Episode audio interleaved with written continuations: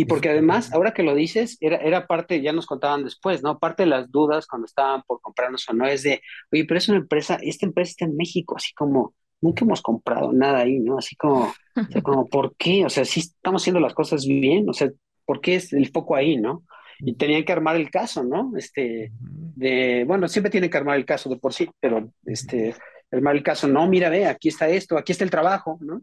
Y me acuerdo que uno de los fundadores de Fjord, que somos parte de Fjord, este, dijo que este, el trabajo era tan bueno o mejor que el que ellos estaban haciendo, ¿no? A ese, a ese nivel. En este episodio, Julie y yo tuvimos el privilegio de platicar con una de las personas que más ha influido en nuestra carrera profesional como diseñadores. Roberto Holguín es fundador de Insitum, consultoría de diseño y experiencia de usuario que fue adquirida por Accenture en el 2019, la primer consultoría de diseño y experiencia de usuario mexicana en ser adquirida por Accenture. Esperamos que disfrutes esta charla tanto como nosotros. Hola, ¿cómo están? Nuevamente en un nuevo episodio de UXMX Podcast. Muchas gracias a toda la gente que pues, nos escribe en las redes sociales preguntando cuándo vamos a subir un nuevo episodio. Pues aquí estamos con el episodio número 80. Gracias, gracias a toda la gente y a toda la comunidad que nos sigue y que ha estado aquí con nosotros desde el episodio número 80. No, desde el episodio número 1, perdón, y que ya estamos en el número 80. Ya 80 episodios se dice fácil. Sin embargo, pues ha sido complicado de mucho esfuerzo, pero también disfrutando mucho las charlas cada, cada episodio que tenemos y cada invitado invitada que tenemos en este programa y en este podcast. Le doy la bienvenida a Jules. ¿Cómo estás, Jules? Hola, Iván, ¿todo bien? Muchas gracias por la introducción y pues em, por dos a lo que dijiste, ¿no? Muchas gracias a todos por escucharnos, por llegar hasta acá con nosotros y por un más... Em, no sé, eh, un nuevo episodio que pues este por fin lo estamos concretando, ¿no? Sí nos costó un poquito de trabajo, pero ya por fin tenemos por acá a un invitado muy especial y estoy segura que va a valer mucho la pena y pues me gustaría presentarles a Roberto Holguín, que yo creo que las personas que pues somos frikis del diseño y que nos gusta aprender y rodearnos de personas referentes en el tema, pues ya lo conocemos, ¿no? De alguna forma. Pero para los que no, se los presento. Él es Roberto Holguín, es Design Leadership y Senior Manager en Accenture Song. Y te doy la bienvenida, Roberto. ¿Cómo estás? Bien, bien, gracias Jules. Gracias Iván por la, por la, por la intro. Y este, sí, totalmente culpable. ¿eh? Yo fui el que les causé toda esta dificultad de la que mencionaban para armar este, armar este podcast, pero este, estamos aquí, este, encantados de, participar en, en, este podcast, ¿no? La verdad es que me encantan estas conversaciones y sobre todo cuando este, regresamos un poquito a la historia y, y, revisando dónde estamos, ¿no? Cómo hemos llegado a donde hemos llegado y lo que sigue. Muchas gracias. Como dice Jules, eh, a lo mejor los que somos frikis de, del diseño, pues ya te conocemos. Eh, realmente eres una persona. Yo me siento como si alguien estuviera entrevistando a su artista favorito. Este, realmente estoy, estoy muy contento de que estés acá y un poco nervioso, porque sin duda alguna eres una persona que tiene una trayectoria muy importante. Y como yo, yo lo he reflexionado durante estos días, digo, es difícil a veces vender el diseño dentro de una organización. Ahora vender una empresa y una consultora de diseño, me imagino que es todavía mucho más complicado y tú lo hiciste con Insitum, pero ahorita vamos a platicar al respecto. Así que eh, primero tengo muchas dudas y, preguntarte por qué tienes todas esas herramientas ahí atrás. Me encanta, como que eres muy, eh, ¿te gusta construir o, cómo está tu cuarto también yo tengo esa duda. Mira, yo, yo creo, yo creo que este Digo que al final de cuentas, este, a, mí me encanta el diseño, ¿no? Al final de cuentas soy diseñador, ¿no? Y una de las cosas que fui aprendiendo en el tiempo y cuando estudié mi, maestría es que yo estudié diseño gráfico, que lo que me gustaba era el diseño, no necesariamente la, especialidad que había escogido, ¿no? O sea, me encanta esta idea de, de diseñar cosas, diseñar experiencias, estrategias, ¿no? Y, y últimamente me he dado cuenta que tal vez me equivoqué, yo hubiera sido industrial tal vez, ¿no? Eh, me, gusta, me gusta la magia de, hacer cosas tangibles, físicas, ¿no? Y que puedas agarrar tres piezas de madera y se convierten en algo útil. Entonces ya tiene, ya tiene unos años que me estoy metiendo a, más, más carpintería, una mezcla de carpintería tradicional y utilizo herramientas herramientas, las herramientas japonesas y ese tipo de cosas. Pero la verdad es que también hago trampa, también tengo máquinas, ¿no? Tampoco soy tan, tan purista, pero me encanta esa parte del diseño, ¿no? De pensar en qué, qué voy a hacer, cómo puedo hacerlo y hacerlo y el proceso y equivocarte y ver cuánto te falta. Y aparte, otra cosa que es súper útil es que también me sirve como para escapar un poco de todo lo demás, del trabajo, de la familia, del estrés, ¿no? Y, acabo de descubrir que funciona para grabar podcast, entonces está bien. Sí, es muy buen background, ¿eh? o sea, como atípico, como muy diseñador, tienes razón. Exacto, sí, es muy... Sí, luego, luego en llamadas, cuando las he tenido aquí, me, me preguntan, entonces luego a veces sirve para destensar las situaciones. claro. Así es. Oye, Roberto, eh, pues platícanos, yo sé que has tenido una trayectoria muy larga, eh, pues desde crear una de las consultoras, yo creo que más importantes, que hasta ahorita me estoy dando cuenta desde la charla que era mexicana, o bueno, al menos era mexicana, yo siempre tuve la, no sé por qué pensé que era, no sé si de Estados Unidos o de España inclusive, que es Incitum, que realmente creo que es una de las consultoras, o fue una de las consultoras más importantes eh, que aportaron muchísimo. Y bueno, este, y que bueno, fue adquirida por, por una gran empresa que también es importantísima, que es Accenture. Platícanos qué estás haciendo actualmente y luego ya nos vamos con tu trayectoria. Actualmente estás en Accenture y qué haces ahí en Accenture. Sí, mira, actualmente estoy en, vamos del presente para atrás, como, como decías. Actualmente estoy en Accenture y Accenture es una, es una compañía de consultoría muy, muy grande, muy importante. De hecho, la última vez que, contamos la, bueno, que nos comentaron cuánta gente hay trabajando, estamos como en 700 mil, ¿no? A nivel global, ¿no? Es una, es una, creo que es la más grande o de las más grandes a, nivel global. Ahora, ¿qué hace Accenture? Hace, pues hace un montón de cosas, hace, eh, desarrolla plataformas de tecnología, ayuda a grandes empresas, ¿no? A instalar, ayuda a bancos, o sea, hacen, la verdad es que hacen prácticamente de todo, ¿no? y también hacen consultoría de negocios. Y desde hace como como ocho años, empezaron a meterse a, temas de diseño. una de las cualidades, que, una de las capacidades que no tenían era meterse a diseño y empezaron comprando algunas empresas.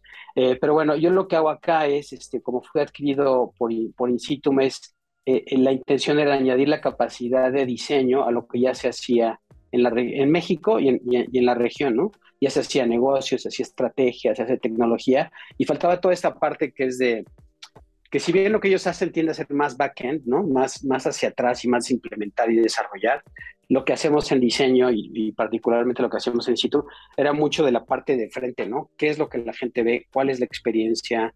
Este, ¿Cuál es el valor de interactuar con los, con los productos y servicios? Entonces, hace, cuando lo, cuando lo piensas, hace un match bien interesante porque es de, y, y eso nos faltaba un poco y me adelanto porque también decidimos ir eh, con, Accenture, porque nosotros hacíamos muy bien esa parte de detectar necesidades, hacer investigación con usuarios, mapear, ¿no? Mapear las necesidades, hacer estos, estos mapas de, experiencia.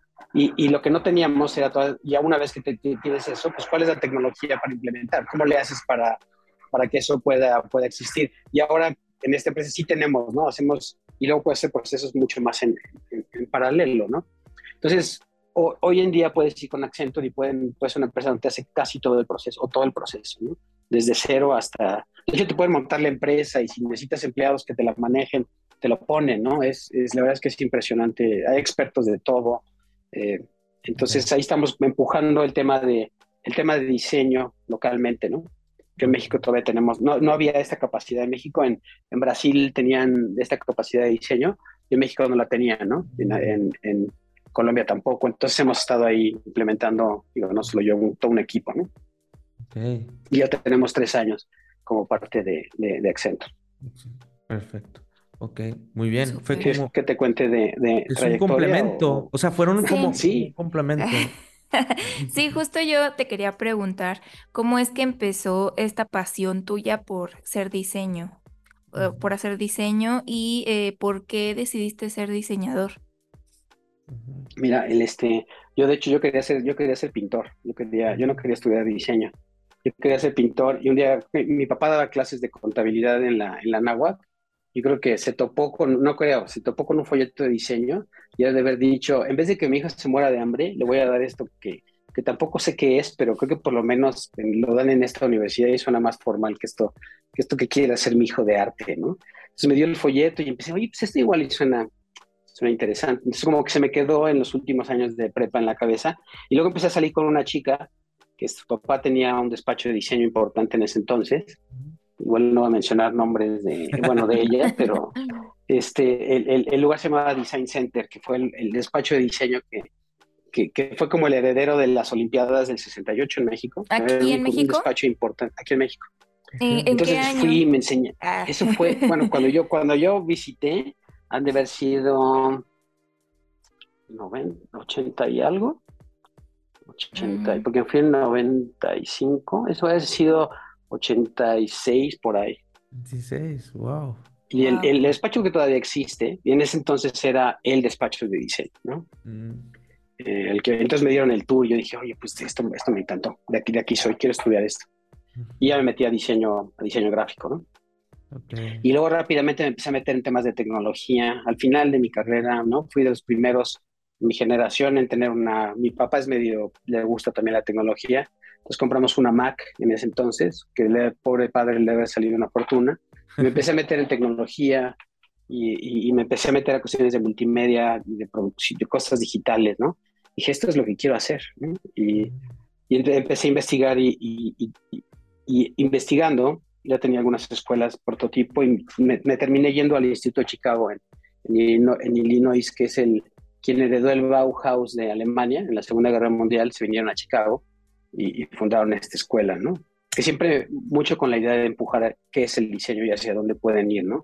Cuando yo llegué ahí, el, el, el, tema era empujar negocio y utilizando diseño y antropología cultural para entender a las personas, ¿no? Esa fue como la etapa. Y ahí conocí a Luis, Ahí conocí a Luis Arnal en el, este, que debe haber sido como por ahí del 95. Ah, ahorita que, mencionabas sobre eh, que fuiste a estudiar, bueno, resumiste tu trayectoria muy rápido. Este, Perdón, tampoco es que tampoco quiero colgarme. Ustedes díganme y nos, también nos No, todo bien, no te preocupes. No, todo, todo, perfecto. Es una, es una gran trayectoria que has tenido. Yo sé que también es complicado este, dar detalles de todo esto porque tienes una gran trayectoria sobre todo en temas de diseño. Pero eh, mencionaste ahorita, cerraste con que estudiaste tu maestría en la en Chicago, ¿verdad? En Illinois. Sí. Ok. Es el, le estudié en una escuela que es el Instituto de, Instituto de Diseño, que es parte del Instituto de Tecnología de Illinois. Y este, y, y, es una escuela que está en el sur de, de Chicago. Yo hice, hice mi maestría y intenté hacer mi doctorado, pero no acabé. Este, Estuve más o menos como siete años, hice mi, mi maestría y casi todo el doctorado. Y, y este, y es, es, es una escuela súper interesante porque siempre desde el Bauhaus original, que era redefinir el, cómo el diseño puede modificar al mundo, ¿no? En ese momento, más a través de los materiales y del diseño industrial, les llega la Segunda Guerra Mundial y Laszlo Moholy-Nagy, que era quien llevaba la dirección de la escuela, abre la de, la, la de Chicago, ¿no? Entonces, la verdad es que era súper interesante estar en una escuela en la cual había una, una pues, toda una historia, ¿no? Y te enseñaban las fotos y todo esto del... Eh, ya no éramos tan Bauhaus, si, es, este, si, soy honesto, pero pues es parte del DNA de la, de la, de la escuela, ¿no? Y, y, ahora que veo dónde estamos en temas de diseño, y ahora se habla mucho de design thinking y todo esto, la verdad es que hablábamos de esto hace 30 años, ¿no? Lo que pasa es que con otros nombres, ¿no?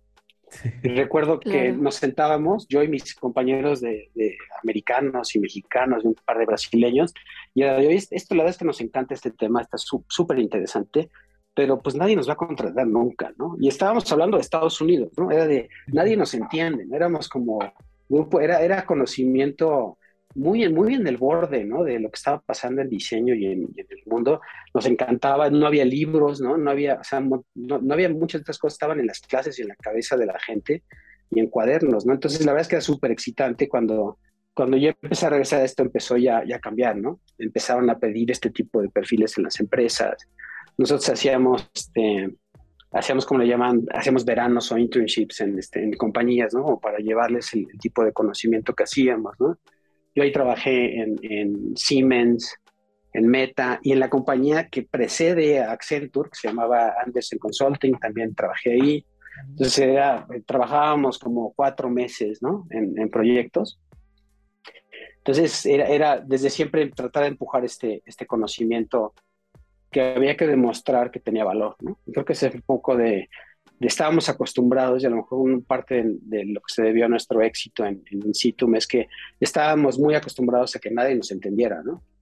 Aquí íbamos un poco contra, contracorriente, era llegar con el cliente y, presentar y, era y, el cliente, ¿y qué es esto? ¿no? ¿Cómo? No entiendo, no entiendo. ¿Y qué es, este es diseño? Yo pensé que diseño era un tema de, decidir la tipografía y el color o la forma, ¿no? Y tú me estás hablando de otra cosa. Entonces, fuimos modificando también en los primeros años el, cómo argumentábamos lo, que, lo que hacíamos.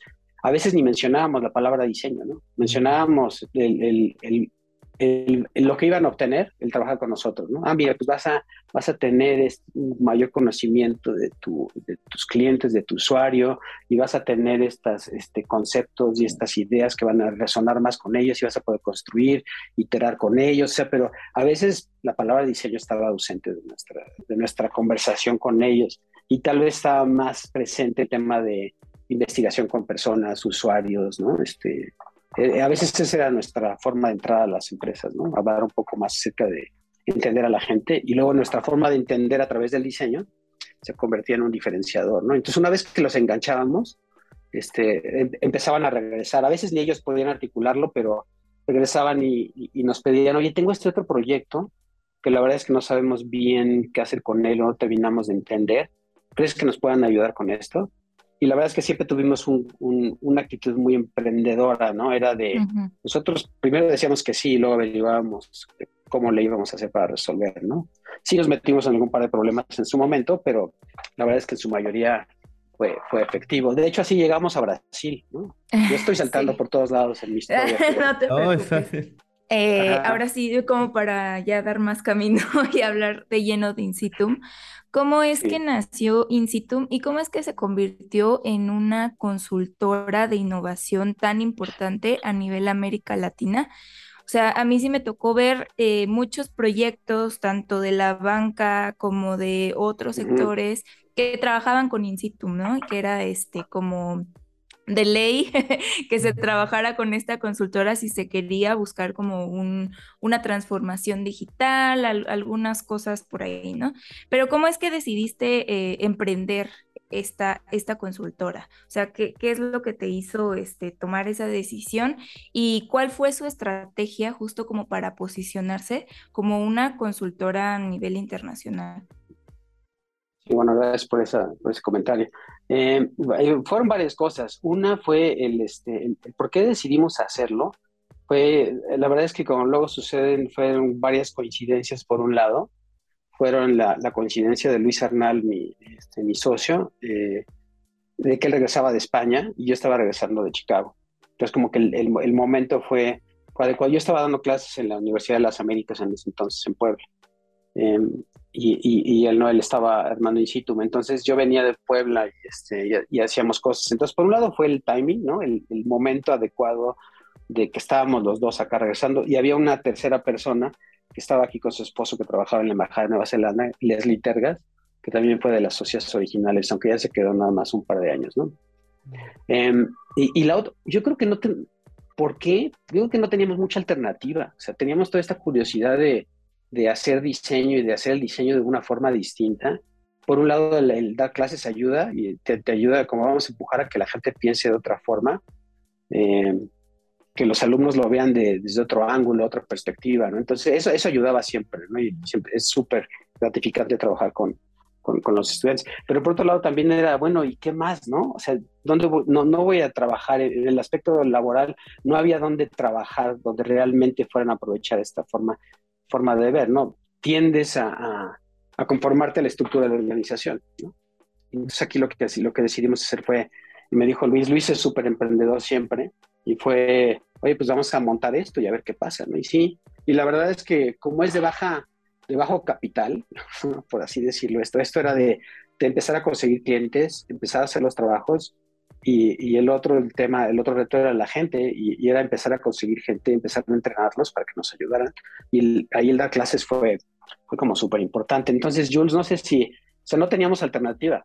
yo sentía así como, hay que hacer esto. Si es que somos fieles con lo que hemos estado aprendiendo y con lo que queremos hacer en el, en el mundo, tenemos que seguir con esta, con esta ideología, aunque, aunque nos caigamos en el intento, ¿no? Porque aparte es lo que sabíamos pensar y hacer. Era así como, a mí, si hoy me das un problema, es la manera que lo resuelvo, ¿no? Es para bien o para mal, ¿no? Es, es así, está, así estoy ya programado, ¿no? Y, y, y ¿por, qué, por, qué, tuvimos éxito? Yo creo que en parte, sin duda fue por la, la gente y una de las cosas que hicimos desde el principio, no sé qué tan consciente fue o qué tan intencional, pero decidimos desde el principio que no íbamos a hacer una firma que se organizara alrededor de la personalidad de alguien, ¿no? Del, de alguno de los fundadores. No, no era la, la, consultora de Roberto de Luis, y entonces eh, este, vamos a crear una superestrella, ¿no? De alguna persona y construirla, que muchas empresas lo hacen, ¿no? Sobre todo más, más, más tradicional. Y, y, y, siempre fue el trabajo y la calidad del trabajo y el, y el, y el equipo.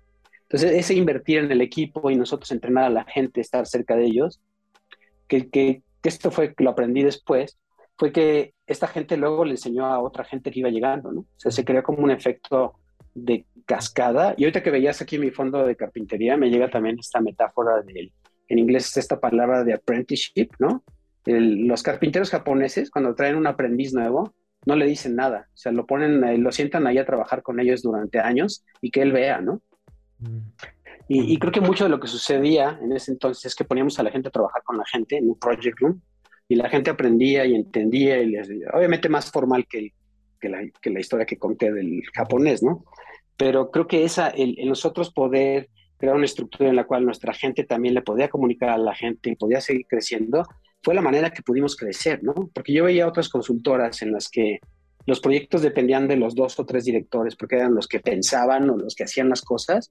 Entonces no podían obtener, no, no podían crecer mucho, ¿no? Porque tienes un límite de capacidad, ¿no? Natural. Y nosotros sí podíamos, ¿no? nosotros sí podíamos porque en realidad el equipo era, era en el quien estábamos invirtiendo, era el que realmente sabían los proyectos y los empujábamos mucho, ¿no? Empujábamos, los tirábamos al, y de alguna manera lo seguimos haciendo. Los empujamos a que tengan experiencias con cliente, a que se reten, a que expongan, ¿no? Okay. Y, y, esa es la manera que empezamos a, a, crecer gente y la gente empezó a crecer gente. Yo creo que ese, ese es, para mí es, es el, el, la forma que, que, lo hicimos. Entonces, si, si, si soy exitoso y si fuimos exitosos, fue, fue por el, la forma de trabajo y el equipo que estaba alrededor, ¿no? Y como nos fuimos, nos fuimos autoseleccionando también, ¿no? Eso es eso es súper interesante ese, ese, proceso. La forma de, de, de, contratar equipo, porque me imagino que también es algo sumamente importante, ¿quién va a unirse a la cultura de, de en ese entonces de Institutum? O sea, eh, me imagino que era, eh, ¿cómo era su forma de, contratar o, o, o, cómo seleccionaban a la gente que entrara a formar parte del equipo y que entrara con ese mindset que ustedes tienen, ¿no? Que, que es de compartir conocimiento, empoderarse, de retarse. ¿Tenían algún proceso o algo? Porque es sí, importante. Sí, sí teníamos un proceso y mucho de ese proceso también terminó siendo diseñado y, y, rediseñado por el equipo mismo. Sí teníamos un proceso en el cual quien tenía la palabra definitiva de a quién contratar y a quién seleccionar era el equipo mismo, ¿no? O sea, yo podía sugerir, ¿no? De a lo mejor sugerir este, enérgicamente si alguien consideraba bueno o malo, pero al final de cuentas no, no, no dependía de mí, dependía de la decisión del equipo y de un proceso. Y una de las cosas que decidimos hacer, nos, nos dimos cuenta que el entrevistar a la gente pues era padre y era útil, ¿no? Y pues la gente puede ser muy, la gente pues se convierte muy buena también entrevistando, te presenta el resultado de proyectos, ¿sí? Y luego traíamos a esta gente que era en papel, eran buenísimos y resulta que nada más no encajaban en el, en el, en nuestra cultura y en nuestra forma de trabajar, ¿no? A pesar de que eran buenos diseñadores y tenían buena experiencia, ¿no? Entonces era más un, un tema así de, encajar. Entonces lo que hicimos, que tampoco era perfecto, pero nos funcionaba bastante bien, era el hacíamos, hacíamos laboratorios, llamábamos laboratorios, invitábamos a gente a que participara del laboratorio de un día, invitábamos como pues, de 10 a 20 personas más alrededor y les dábamos un proyecto les damos un mini proyecto de in situ, ¿no? Un tema que estuviéramos trabajando. Por ejemplo, recuerdo que había temas de salud o temas de financieros para base de la pirámide, ¿no? Que utilizábamos con cierta frecuencia. Y le dábamos este reto a equipos, nos organizábamos por equipos y los soltábamos, ¿no? Y les dábamos un poco de lineamiento, alguna idea de qué proceso deberían de seguir. Y al final del día le presentaban el resto de la oficina, ¿no? Entonces, era, es súper intenso, sí les dábamos de comer y pizza y todo eso y los, los cuidábamos para que tampoco se fueran a, morir en el intento, y, pero también lo estábamos observando en todo el proceso. O sea, no era solamente el, el resultado, de hecho el resultado era importante, pero no era lo más importante. Porque lo que, lo que sucedía es que luego podías tener en la presentación final alguien que a lo mejor tenía mucha habilidad para presentar, ¿no? Y entonces tomaba presencia en el proyecto, pero resulta que cuando hablabas con el equipo que estuvo siguiendo, le decían, pues sí, pero no hizo, no hizo nada, ¿no? No hizo nada, causó fricciones en el equipo, este, etcétera. Entonces, influía, ¿no? Y, viceversa, había gente que a lo mejor no lucía en el final del trayecto, pero ya se lucía en el proceso, ¿no? Y nosotros sabíamos que la gente no necesariamente venía tan preparada, sabíamos que los íbamos a terminar de hacer nosotros. Entonces queríamos más una actitud, capacidad de trabajar en equipo, ¿no? Que otra cosa. Y así los fuimos a escoger. ¿eh? Mucha de la gente que hoy sigue con nosotros fue resultado de, de, laboratorios y luego esta técnica también se la han llevado otros a sus compañías, ¿no? Lo cual es fantástico, ¿no? Qué padre, qué padre. Claro. Sí. Oye, y también me gustaría preguntarte justo no saliendo del tema de Insitum, em, ¿cómo es que se vendía Insitum hacia los clientes? ¿Cuál era la propuesta de valor? Porque, pues por ahí eh, también hemos escuchado y hemos leído que Insitum, eh, uno de sus pilares principales era la investigación, ¿no? La innovación a través de la investigación. Entonces, ¿cómo es que ustedes iban a presentarse? ¿Cómo era justo esa propuesta de valor? Eh, y lo más importante, cómo hacían que la investigación fuera el pilar central de cara al cliente y que el cliente también estuviera como involucrado en todo este proceso. Sí, hay varias cosas. Sí, como dices, de hecho nuestro tagline era ese, Innovation Through Research, ¿no? Y luego cambió este, a, este, a más centrado a las personas, ¿no? Pero siempre fue, o sea, siempre ha sido nuestra, nuestra base el acercarnos a las personas y, y el cómo lo hacemos ha sido una... El, eh, pero creo que lo que es bien importante entender es que tanto las compañías como los proyectos, el objetivo principal no era hacer la investigación. ¿no? O sea, por más que lo nuestro era de, ah, pues hacemos investigación centrada en, los, en, las personas siguiendo este acercamiento de, design research o de diseño basado, basado en diseño, una investigación basada en diseño, este, a final de cuentas el, el inclusive los resultados de esos procesos de investigación, pues no es lo que quiere el cliente, ¿no? El cliente quiere las implicaciones de, ese, de, esa, de esa, investigación. Y es una de las cosas que luego resulta bien difícil de, de, hacer entender a los clientes en el proceso y también luego a la gente que trabaja con nosotros, ¿no? Porque piensan que el objetivo es hacer la investigación, ¿no? Entonces nos ha pasado así como, que estamos haciendo investigación, este, estamos eh, tratando de hablar con, con doctores, ¿no? Y a veces nos falta, es que nos, este perfil nos dio nada más media hora y deberíamos de incluir, este, nos faltan media hora más, ¿no? Y se nos olvida que el objetivo no, no es necesariamente ese, ¿no? El objetivo es, es, es, generar insights que van a generar una nueva plataforma para, de comunicación para una compañía de farma, ¿no? Por así decirlo. Este, entonces, creo que es entender para qué son las cosas y, y, la otra es, este, Jules, a lo que decías de cómo, cómo hacíamos que los clientes eh, se sumaran, y, esto creo que sigue siendo una estrategia eh, que, sigue, que sigue repitiendo eso, es, es hacer que el cliente colabore con nosotros, ¿no? La, la, manera con la cual hemos hecho que la gente nos compre nuestra forma de hacer diseño es invitando a que el cliente sea parte de todo el proceso, ¿no? ¿Qué quiere decir? Es de ven a diseñar con nosotros, si vamos a hacer investigación, cuál es la investigación, si estamos haciendo análisis, vente a hacer análisis con nosotros, ¿no? Hagamos la presentación, que es para tu cliente interno, juntos, ¿no? Vamos a desarrollar prototipos y conceptos contigo, ¿no? Eh, ahora, yo soy el primero, ¿eh? No, no, a nadie como diseñador, que luego somos más introvertidos, no nos gusta tener al cliente aquí junto, ¿no? Pero la realidad es que cuando ves el resultado y cuando ves lo que lográbamos y tenías un cliente que había sido parte, ¿no? Se convirtieron en un aliado, ¿no? Se convierten literalmente en un aliado y se vuelven, te ayudaban a vender el proyecto internamente, ¿no? Pues cuando te llevas a un cliente a campo, ¿no? Y, y hace entrevistas contigo, está haciendo análisis de la implicación de, esas, de, de, esa, de, esa, investigación contigo, tú también como diseñador estás probando tus ideas y tus hipótesis, ¿no? Oye, cliente, entonces será que lanzamos una app, ¿no? Que tenga esto y el cliente dice, no, no, no, estás en distintos niveles de formalidad, estás probando tus hipótesis, ¿no? Entonces puedes probar una hipótesis en el camino, en el coche, de regreso de, de hacer campo, después vas midiendo, ¿no? Entonces luego ya sabes a quién o cuál es el reto y te conviertes en su aliado y él se convierte en tu aliado. Entonces, de tal forma que las presentaciones a través del proyecto y las presentaciones finales, pues no hay tantas sorpresas, ¿no? Porque ya has estado, ya has estado rebotando, ya has estado teniendo, creo que debes de, debe de existir este proceso y a veces no nos gusta, debe de haber fricciones sanas, ¿no? Debe haber fricciones sanas entre lo que estamos aprendiendo, entre lo que el cliente está diciendo y lo que queremos lograr. Porque si no hay esta fricción, pues entonces siento que no hay, no hay, no hay indicadores de que estamos cambiando las cosas, ¿no? Si no, nada más estamos añadiendo al, a, la, creencia actual. Entonces, si hay estas fricciones sanas, críticas durante el proceso, son los que te empiezan a ayudar a, a, crecer, ¿no? Diferencias con el cliente cuando estamos haciendo análisis, ¿no?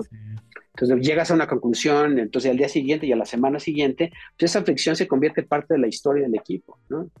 y, entonces cuando tienes la, presentación final, casi que dejas hablar a tu cliente, ¿no? Es así como, y ahora esto lo va a dar Pedro, va a hablar sobre esta parte, ¿no? Y es el cliente hablando de que él vivió, él vio, él tiene la implicación. Este, entonces, eh, y, se generaba no solamente eso, sino también relaciones, ¿no? Relaciones personales. Una de las formas que también crecimos, Jules, es eh, que los clientes nos llevaban a, cuando ellos cambiaban de, de trabajo, nos llevaban con ellos, ¿no? Y uno de los objetivos que, que, siempre teníamos informalmente era de ayudar a nuestro cliente a crecer, ¿no? ¿Qué necesita este cliente a crecer dentro de su, en su puesto, dentro de esta empresa? Porque pues entonces cuando ellos tengan otro reto, pues, ya saben a quién, a quién recurrir, ¿no? Que está, que está con ellos, cuando se van a otra empresa también te van a llevar, ¿no? Entonces, eso nos pasó muchísimo, ¿eh? Este, que nos llevaban, oye, ya no estoy en esta empresa, estoy en esta otra, ¿no? Y ahora necesitamos ¿te acuerdas lo que hiciste para mí? Bueno, pues ahora queremos algo parecido, pero con este. Entonces fue, la verdad es que eh, fue, fue relativamente, a veces pienso que es rápido, a veces pienso que es lento, ¿no? Pero al final de cuentas, Incito me existió durante 17 años, ¿no? Entonces, a veces durante esos primeros este, 5 años, 10 años, ¿no? Este, eh, o, tal vez más, ¿no? O sea, el, sí, nunca dejamos de pagar nuestros salarios, ¿no? Siempre le pagamos a la gente, pero nosotros no, no o sea, había veces en donde nos saltábamos nuestro, no, pues este, este, este mes no hay, no hay para nosotros, o el que sigue tampoco, entonces, ah. la verdad, yo, aquí si estuviera Luis o, Mariana, este, nuestra financiera, eh, tendría más los datos, ¿no? Pero yo siento que no fue hasta relativamente poco que teníamos ya como una muy buena consistencia, ¿no? en, ya funciona como una empresa un poco más grande, ¿no? que era súper constante. Claro. Oye, este, antes, cuéntanos de tu frase icónica, Trust the fucking process. sí, esa, este, alguna vez dando un, dando un curso en interno, tenía este slide, estaba dando el slide y entonces de repente cortaba y decía, Trust the fucking process. ¿Y por qué lo dije? Porque en, en Insitum al final tuvimos como 2.500 proyectos, ¿no? Más o menos, de hecho, ¿no? y todos seguían más o menos un proceso semejante, ¿no? Un proceso como lo que decía con estas fricciones, con, con esto, pero la verdad es que puedo contar con la mano los proyectos que nos salieron mal, ¿no? Y sí hubo algunos que nos, que nos salieron mal, ¿no? Pero cuando ves el, el, la trayectoria general, y, y, también lo que yo les decía es, durante el proyecto nos vamos a equivocar muchísimas veces, durante el proyecto, ¿no? Va a haber cosas que no entendemos, cosas que van a salir mal, alguien va a llegar tarde, este, lo que sea, eh, normal dentro del proyecto. Pero el proyecto en sí no puede equivocarse, ¿no? el proyecto en sí, si el proyecto se hace bien, si, si tenemos las interacciones y las relaciones adecuadas, va a salir bien, ¿no? Y así salían bien. Tenemos este proceso de, una de nuestras armas secretas era el Project Room, ¿no? El cuarto de proyectos, el cuarto de guerra, también, también lo conocen. Cuando dábamos tours de la oficina, siempre los paseaban, ¿no? Mira, este es el cuarto de proyecto de este proyecto, y el equipo hablaba, ¿no? El equipo decía, oye, este, pues eh, yo le decía al cliente, no, mira, yo soy Roberto, etcétera, bla, pero te va a hablar, Jules te va a presentar qué están haciendo. Y Jules te presentaba, y ya sabían qué decir y qué no decir, ¿no? No, mencionas al cliente o no menciones cosas particulares del proyecto. Entonces ya agarraban y presentaban el proyecto. Entonces también el cliente veía que no solamente el bueno era yo, ¿no? sino que también el equipo era capaz de, contar una historia. Y estaban tan inmersos en el proyecto que cualquier pregunta del cliente decían, oye, pero ya consideraste tal, y era de, Hmm, qué bueno que lo mencionas, pero mira, fíjate, te voy a contar por qué eso sí o por qué eso no. La verdad, generabas una, una, una, un interés por los clientes y eso era parte del proceso, o sea, no era el, el mismo proceso, el colaborar con los clientes, el co-construir en el equipo, ese es parte de este proceso, ¿no? Y cuando te decía es el que conozco, es el que sigo conociendo, ¿no? Ese es el, en la medida que sigamos cercanos a este, a este proceso que es de inmersión con cliente, entender al consumidor, iterar con el cliente, que son cosas que hoy, hoy puedes leer de ellas, ¿no? No estoy diciendo nada que ustedes no hayan leído en algún lado, que no estén escritas, o sea, no, no estoy diciendo una, una, algo totalmente nuevo. Ahora, lo que sí es un reto es ejecutarlo de verdad. Porque lo que nos pasaba a nosotros, yo decía, mira, aquí está el Project Room, este es el secreto. El secreto es esto, pon a gente inteligente, sigue este proceso, etcétera, mételo. Y, ¿sabes cuántas veces lo hicieron nuestros clientes y, la competencia? Nunca, ¿no? Nunca, porque ah, eh, entras en una dinámica en donde puedo ser más eficiente, en donde puedo ahorrar, o qué cosas me, me termino saltando. A lo mejor hay maneras de, acotar algunas de estas, ¿no? Pero creo que tienes que tener un proceso y el proceso en general es relativamente sencillo, pero tienes que vivirlo, ¿no? Tienes que experimentarlo, ¿no? Claro. Claro, ahí mencionas en una de tus pláticas que están ahí en, en YouTube, de las pocas pero muy buenas. Yo siempre las veo cuando quiero refrescar nuevamente, me las aviento, me las sé ya casi de memoria el contenido. Hay una donde compartes precisamente el proceso, que es entender, analizar, idear, implementar y luego pones cada, qué haces en cada una de estas partes. Como dices, es algo que a lo mejor ya eh, lo tenemos en algún otro eh, el libro que leímos, ¿no? Sobre diseño o algo pero prácticamente es confiar en el proceso. Creo que a veces no confiamos mucho o nos da miedo, ¿estaré haciendo lo correcto o no estaré haciendo lo correcto? ¿Iremos por buen camino? Entonces creo que esa, esa frase como que te da la confianza, es decir, confía, confía en el proceso. Si estás haciendo esto, vas, vas a, a, lograr. Yo alguna vez, fíjate, ahorita que estoy diciendo eso, y esta no es mía, pero me recuerdo alguna vez vi una gráfica de IDO, que era, era como la gráfica, era así como empezaba una línea y luego se hacía como un nudo, ¿no? nudo y decía, aquí estás, y tenía como un, usted está aquí, ¿no? Y le decían al cliente, estamos aquí, ¿no? Estamos en este caos, entonces, tranquilos, ¿no? Todo, esto es parte del proceso, es parte de estar inmerso y vivir un poco de caos, pero me parece que a veces hay que también que contárselo al, cliente o a las personas, ¿no? Así de, este, esto es lo que vamos a vivir y va a pasar esto, y luego vas a pensar, vas a pensar que esto está, y luego vas, esos son los pasos mm. subsecuentes, ¿no? Mm, que también es útil luego contarle a la gente que van a, que van a experimentar. La, historia para cuando estés ahí, pues llega, ok, ya, ya, e, e, es, ya lo reconozcan, sí. Ajá, exacto. Ahorita mencionabas y me llamó mucho la atención eh, esta parte, 17 años, o sea, wow, eh, o sea, es, mucha paciencia, mucha resiliencia, eh, y sobre todo también mencionabas que al inicio, pues, era era a veces que ustedes como, como founders, este, a veces no se llevaban un, un sueldo, ¿no? Un ingreso. Me imagino que gran parte es porque, como, como, me imagino que la, la, dificultad es cómo cobrar esto, ¿no? Porque también es, es eh, muchas empresas, eh, como veo, si hoy es complicado todavía vender esto, imagínate hacer 17, 20 años atrás, este, es más, era más complicado, yo creo era, era gran parte por eso, o sea, como aprendieron en el, en el camino cómo realmente eh, cobrar y de una manera en que digas, oye, le estamos aportando un buen valor al cliente, con esto que le estamos haciendo, está facturando más. O sea, se fueron dando cuenta en el camino y fueron eh, encontrando esas soluciones.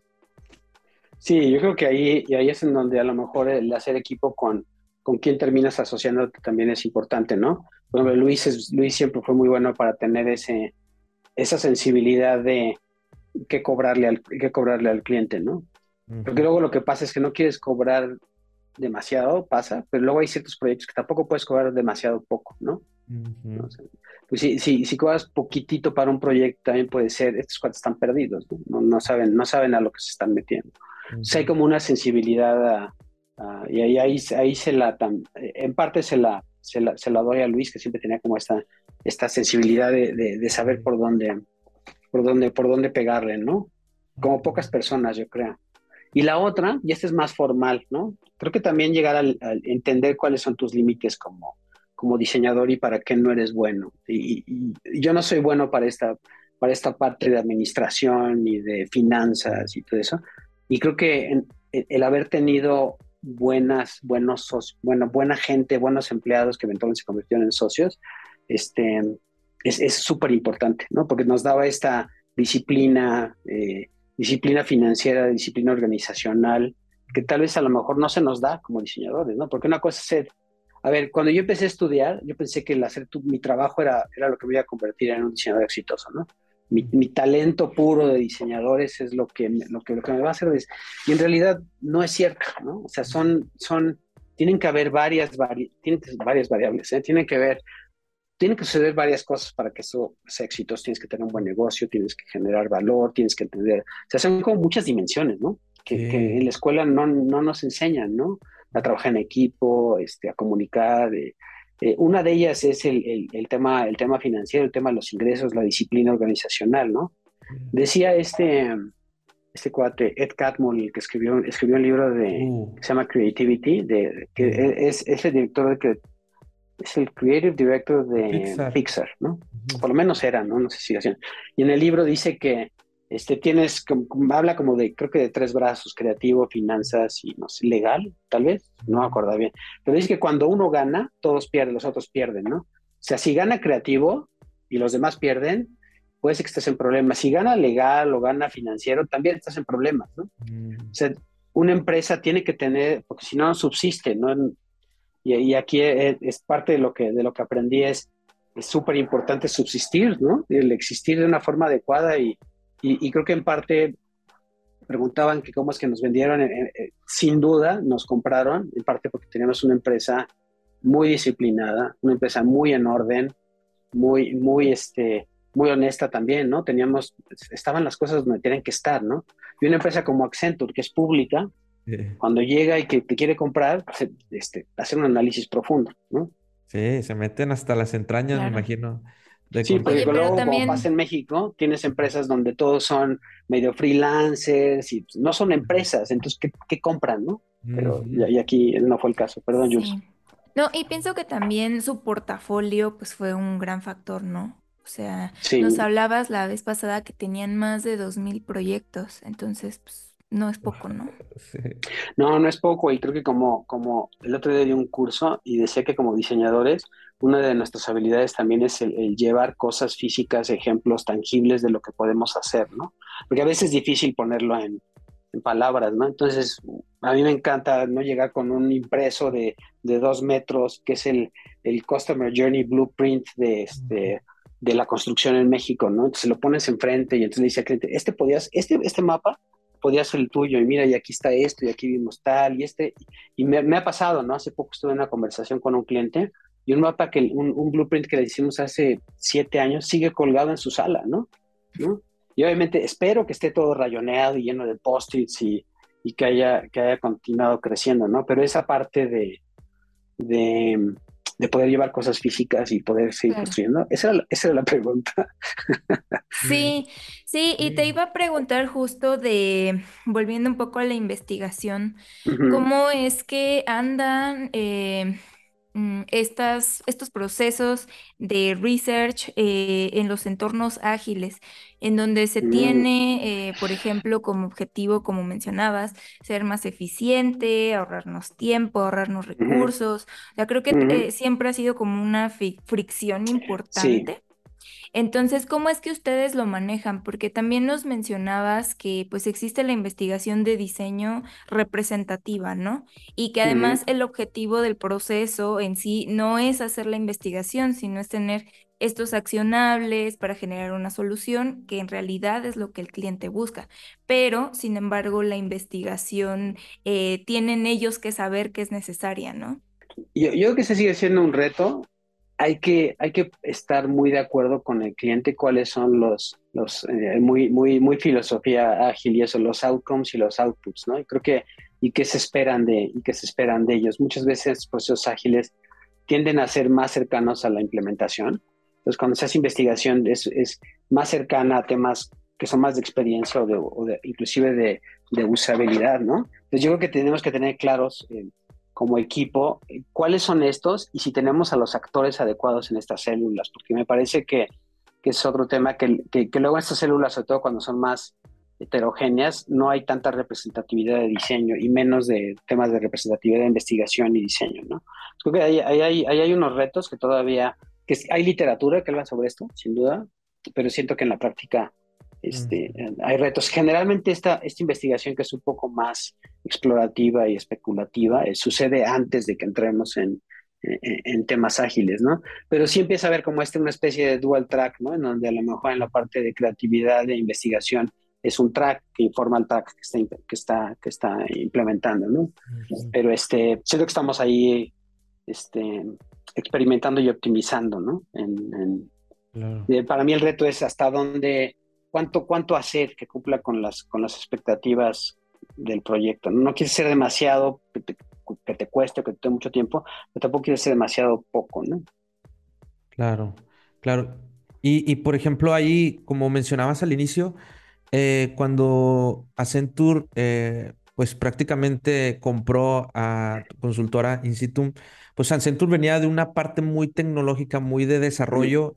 Insitum entra en esta parte como aportar la parte de diseño y me imagino que ahí fue donde se aprendió demasiado, ¿no? Trabajar mucho más de la mano con equipo de desarrollo, involucrarse en esos proyectos que a lo mejor Accenture ya tenía y entrar como diseño ahí. ¿Qué, qué retos vieron ahí en esa fusión que hubo? Sí, mira, creo que eh, el reto ha sido menos a nivel teórico, porque justo es lo que acabas de decir, ¿no? Como que a nivel lógico, teórico, hace, hace muchísimo sentido, ¿no? Creo que el reto ha sido el, nosotros tenemos formas de trabajar y ellos tienen formas de trabajar. Cuando digo ellos es el resto de la organización, ¿no? Entonces sí ha sido una, sí ha sido toda una aventura en el cómo trabajamos juntos, ¿no? Eh, para poder, para poder, este, para poder trabajar, porque no queremos que nos traigan nada más para algo muy puntual, ¿no?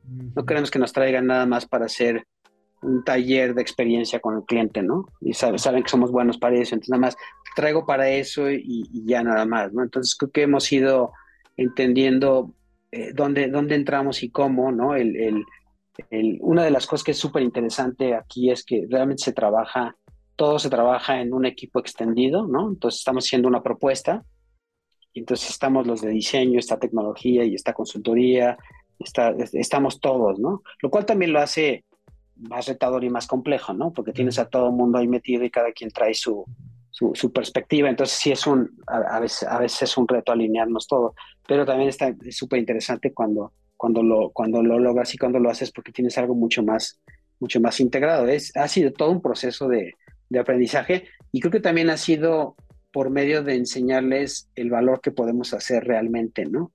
O sea, tal, así como decía que a nivel teórico, pero también nosotros a nivel práctico es de una vez que tienes una experiencia y les demuestras, ¿no? Y el cliente, su cliente está viendo cuáles son los resultados, entonces empieza, empieza a haber mucho más confianza de, de, todas, las, de, todas las partes, ¿no? Eh, y, y, y, y, algo que está empezando a pasar es que, que eso no lo teníamos antes, que estamos haciendo cada vez proyectos mucho más grandes, ¿no? Sí, sí, sí. Dicen que pasaste, eh, nos comentabas que pasaron, pues obviamente trabajar que eran como 200 eh, personas con 2.000 proyectos, como mencionaban, y ahora, bueno, ya son que en Accenture son como 700 mil, algo así mencionaba. Sí, ¿no? Todo el mundo. Sí, somos 700 mil. En México somos como, ah, vamos a tener el número bien, pero somos cerca de 3 mil. ¿no? número ahí no hace preciso, pero es, mucha, es mucha gente, ¿no? Claro, claro, claro. Nosotros somos un, nosotros somos un, inclusive a nivel global, ¿no? El aspecto de diseño y todo eso es, cuando lo ves así en el, en el global, no somos, somos una parte pequeña, ¿no? Pero una parte importante porque les genera, les genera, que esa es parte de la estrategia, es una vez que haces esta parte de experiencia y entendimiento que es más de frente, también te genera oportunidades que van más atrás, ¿no? Oportunidades que tienen que ver con meter cierta tecnología, desarrollar algo, este, ¿no? Entonces, se han dado cuenta que esa es una gran, una, una, una gran forma de traer negocio, ¿no? Exacto, exacto yo no sé si Jules pueda, pueda eh, dar la siguiente pregunta también. No, adelante. Este, el siguiente punto, este, porque yo me acuerdo y, cuando vi esa nota de que Accenture compró la, eh, pues, In este, yo fui, yo normalmente en mi cabeza fue, ¿cómo se vende una consultora? O sea, ¿qué es lo que están comprando? Porque normalmente sí hemos visto otro tipo de empresas que se venden, ¿no? Por ejemplo, sobre todo startups o proyectos, que yo vengo mucho de ese, de ese ámbito, ¿no? De startup. Este, pues sí, te, te compran a lo mejor el producto digital que se tiene, la base de datos, el equipo también, la cultura pero una consultora de diseño fue algo que yo jamás lo había visto, honestamente, o sea, jamás lo había visto en, mi vida. Y dije, ¿cómo se vende o, qué están comprando realmente si es una consultora? Y, siento que es, es la, las, las personas que están comprando, pero al final de cuentas, si se va Roberto, pues, o sea, que se va, o se van esas personas realmente que están comprando. La cultura que se tiene en Instituto, eso fue como lo que yo mismo me contesté, dije, a lo mejor tal vez es la cultura, pero realmente tú desde tu perspectiva, los procesos, como dices tú, pero también es un proceso que dices, es algo que lo encuentras en, en, en, en cualquier libro de diseño. Tú desde tu perspectiva, eh, y si quieres ser un, poco filosófico, permítetelo también, este, ¿qué, cómo, ¿por qué crees que, que, qué es lo que compró realmente Accenture de Instituto? Sí, es este, es súper interesante vivir en esta e-, época en el mundo, ¿no? Que puedes comprar cosas así, ¿no? Es, es, este, a veces me preguntan, ¿no? Cuando gente que no está metida en ese, así como, bueno, te compraron y sí, y, te van a contratar, así como, así como, pues no es una fábrica, ¿no? O sea, no es, no es que sean la, no es que ahí está la, la, la, maquinaria y pues nada más cuestión de que alguien llegue y la prenda, ¿no? Y yo, yo, yo pueda ir a, a la playa, ¿no? Este, aquí, aquí en realidad es, nuestra, nuestra fábrica, nuestros recursos, que luego es horrible hablar de la gente como recursos, este, nuestra capacidad de hacer cosas salía y entraba todos los días por la puerta. cuando el edificio pues no vale nada, ¿no? Este, lo, lo, que vale es esta gente que tiene capacidad y conocimiento de hacer, de hacer ciertas cosas. Entonces, sí estoy de acuerdo contigo, lo que terminan comprando es esta, esta, esta cultura, esta forma de hacer trabajo, y que teníamos también como una fábrica también de atraer gente y talento, ¿no? Que mm. podía seguir haciéndolo. Entonces no era nada más, eh, nos contaban la historia, creo que fue con Accenture, del, no me acuerdo quién contaba la historia de que iban a comprar una compañía X y que los dos fundadores, uno de ellos era súper importante en la, en la, industria o en la, empresa, ¿no? Y esta persona se murió justo cuando estaban armando el, el deal, ¿no? El, el, negocio y se cayó el negocio, ¿no? Porque pues lo demás no era, no era, no era tan interesante, ¿no? Y aquí creo que a lo mejor sí teníamos cierto valor los fundadores, pero en realidad esto era, es toda la estructura, esta forma de poder hacer trabajo y de poder continuar haciendo trabajo y que esta gente pudiera traer también talento y, lo hemos probado y así sigue siendo, ¿no? Este, si falto yo, este, esta empresa y este talento va a seguir, o sea, me queda, me queda clarísimo, ¿no? Y, más bien mi influencia ha sido en, en formas de trabajo, formas de entender el, entender el mundo y creo que eso es lo que compran, compran esa historia, compran a personas que han sido parte de esta historia y que continúan trayendo a otra gente que es parte de esta historia y esta forma de hacer, de, hacer trabajo, ¿no? Eh, entonces es difícil, por un lado es curioso porque es súper difícil de codificar eso, ¿no? O sea, ¿dónde está? O sea, pásame los discos rígidos o los folders de tu cloud, ¿no? Pero pues es que no es, no, no es eso, no es nada más eso. Es este, y es un conjunto, no nada más soy yo, ¿no? O sea, ni nada más es Luis, no nada más es Laura, este, es como en conjunto, tenemos un conocimiento también que, que vamos pasando y construyendo, ¿no? Es este es súper interesante. Es las historias que nos contamos, este, y cómo estas historias se, se, siguen contando y se siguen reforzando, ¿no? Genial, exacto. Sí, sí, la verdad es que fue, fue un, para mí fue una emoción, dije, wow, qué, qué, chido. Sí, y, y bueno que lo dices, porque fíjate que siempre hemos, una de las actitudes, perdón que te interrumpa, pero es de, siempre hemos tenido este perfil bajo nosotros a nivel personal, como te decía y a veces también como empresa, ¿no? Eh, y creo que a veces el mundo del diseño, y no lo digo nada más porque me sienta que no soy reconocido, pero como que siento que el mundo del diseño en general, y porque lo veo en libros y veo a otros colegas cuando hablan de diseño, porque digo, ¿y por qué no hablan de in situ, no? O sea, cuando hablan de... Y, y, objetivamente, ¿no? Es una de las consultoras más grandes, exitosas de diseño, de diseño del que quieras en Latinoamérica, ¿no? Hoy en el mundo, ¿no? Este, y es mexicana y salió de México y logramos esto y nos compró una la primera vez, hasta donde yo sé que se compra de diseño específicamente, una empresa en, en, en México, en Latinoamérica, de las primeras. Es así como, y siento que el mundo del diseño no, este, no voltea a vernos de esa, de, esa forma. O sea, si, si veo cómo se escribe la historia del diseño en nuestro país, siento que no necesariamente figuramos y creo que deberíamos de, figurar. Y no lo digo por mí, sino lo digo por mis colegas y por cosas que hemos logrado, ¿no? Entonces también ese es como gracias Iván por eso, porque creo que ah. vale la pena ese reconocimiento a toda la gente que ha pasado por ahí.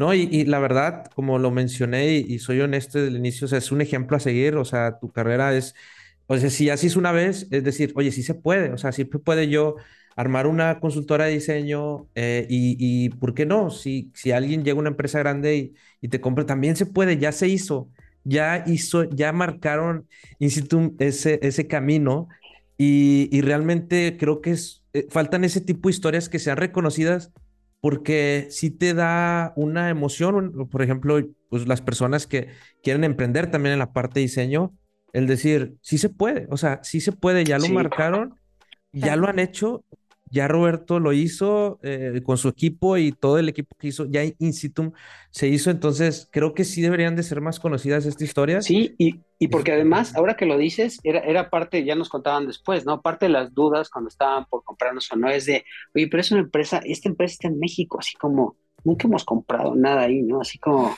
o sea, como, ¿por qué? O sea, sí estamos haciendo las cosas bien, o sea, ¿por qué es el foco ahí, no? Y tenían que armar el caso, ¿no? Este, de, bueno, siempre tiene que armar el caso de por sí, pero este, armar el caso, no, mira, ve, aquí está esto, aquí está el trabajo, ¿no? Y me acuerdo que uno de los fundadores de Fjord, que somos parte de Fjord, este, dijo que este, el trabajo era tan bueno o mejor que el que ellos estaban haciendo, ¿no? A ese, a, ese nivel. Wow. Entonces eso también, o sea, hay, hay, hay muchas cosas ahí, ahí positivas, ¿no? de, seguir, de seguir contando, ¿no? Y, luego los voy, a, los voy a poner en contacto con varios de estos personajes de la historia. Claro. Súper. Nosotros encantados. Sí. Muchas gracias, Roberto. Sí. Oye, este, un poco para ya irnos encaminando al cierre, algo que te quería preguntar es, em, ¿cuáles han sido los mayores retos de innovar eh, en los negocios, en empresas grandes? Porque en pláticas pasadas tú nos mencionabas que hay grandes empresas que pues, son desde años que justo quieren tomar como este camino a la innovación, a la transformación, vamos a unirnos al, tren, pero em, ¿Por qué piensas que están destinadas a no cambiar? Y aparte de esto, ¿cuáles han sido estos mayores retos? Porque sé que no es fácil, como comentas, ¿no? O sea, hay que construir una buena relación con el cliente, hay que involucrarnos en el proceso, pero yo sé que escuchándote a ti suena como súper, eh, ah, este sí se puede, es súper fácil, pero en realidad no es así, ¿no? Eh, ¿Cómo es que han llevado este proceso? ¿Qué retos se han, a, cuáles retos se han enfrentado y cómo es que han ido avanzando justo en toda la historia, ¿no? Desde Insitum hasta ahora en Accenture, que no sé si ya tengan procesos como mucho más estandarizados, cosas que ya les funcionan, algunas cosas que a lo mejor no les funcionan no tanto. O sea, estaría bueno como saberlo. Mira, creo que ya hablábamos, voy a, voy a sacar esto, lo platicábamos la vez pasada, Em, creo que a las, a las organizaciones no, o sea, las organizaciones no quieren cambiar, no, quieren innovación. O sea, al final de cuentas, si tú dejas que una organización haga lo que hace, va a seguir haciendo lo que hace porque este, precisamente se ha organizado, ¿no? De ahí viene la, la, palabra, ¿no? Se ha organizado para ser eficiente, este, competitiva en ciertos temas. Entonces, el, el pensar en querer cambiar, en hacer innovación, es algo que a las empresas uno no quieren hacer, ¿no? O sea, es así como, lo hago porque lo hacen porque lo tienen que hacer, lo hacen porque si no lo hacen ya, no son relevantes, lo hacen porque ya es, es, eh, es, un hecho, ¿no? Desde el punto de vista del negocio, que tienen que hacerlo para poder seguir sobreviviendo y cambiar y estar en nuevos mercados y, etcétera. Entonces, y creo que eso también refleja la, la, dificultad de estos proyectos de forma interna, ¿no? Cuando ves el proyecto, también tienes que entender de que seguramente el presupuesto es limitado porque pues en realidad la gente está peleando por la atención de sus empleados y los recursos en, cosas que funcionen. Entonces, sí es, siempre, es un reto este tipo de proyectos y de alguna manera también de los que tan importantes son, es el tiempo, el, nivel de recursos y expectativas que se tienen de estos mismos, ¿no? Porque luego es el clásico, es que quiero, y nos pasó alguna vez, quiero que mi negocio crezca un 20%, ¿no? De, en un año y dices, joder, ¿y cómo le vas a hacer, no? Ay, y no, y no quiero pagar por este taller, es así como, pues, algo, no, algo no está cuadrando, o sea, eso es querer hacer las cosas gratis, ¿no? Es, no es, esto, no es, esto no es magia, ¿no? O sea, por más de que sea, no hayan garantías al final de qué tipo de innovación puedo hacer al final del, camino, sabemos que hay mejoras, tienes que pasar por estos procesos, ¿no? Entonces, siempre vamos un poco a la contracorriente con, estos proyectos. Entonces, también es de, eh, no vamos a hacer el proyecto en, la primera interacción con el cliente. Y creo que hay que pensar en construir relaciones a través de, a través de proyectos. A través de proyectos y entonces tener esta evidencia de, viste que logramos esto, ¿no? Ahora podemos lograr esto otro, ¿no? El, el también estar dando siempre un poco más allá de lo que te piden, ¿no? Que también eso hicimos desde el principio pues dábamos más allá de lo que te decía y, entonces empezamos a vender ese más allá, empezó a ser parte de la expectativa, ¿no? Este, entonces sí, siempre es un rato y estamos siempre, siempre estamos un poco perdiendo en esa, en, esa relación porque los recursos siempre son, son limitados y peleados con, con, otras, con otras partes del, del, negocio.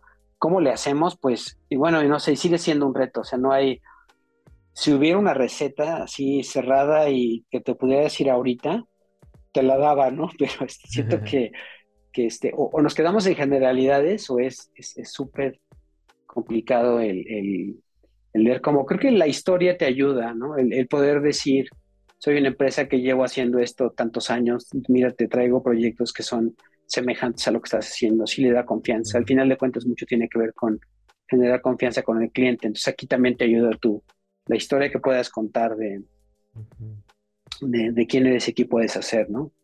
Llevar esos, llevar los, construir estos casos de éxito y decir, mira, hice esto para tal persona y logramos este, este crecimiento. Ahora, ahora está todo muy ligado a datos, ¿no? Sin duda.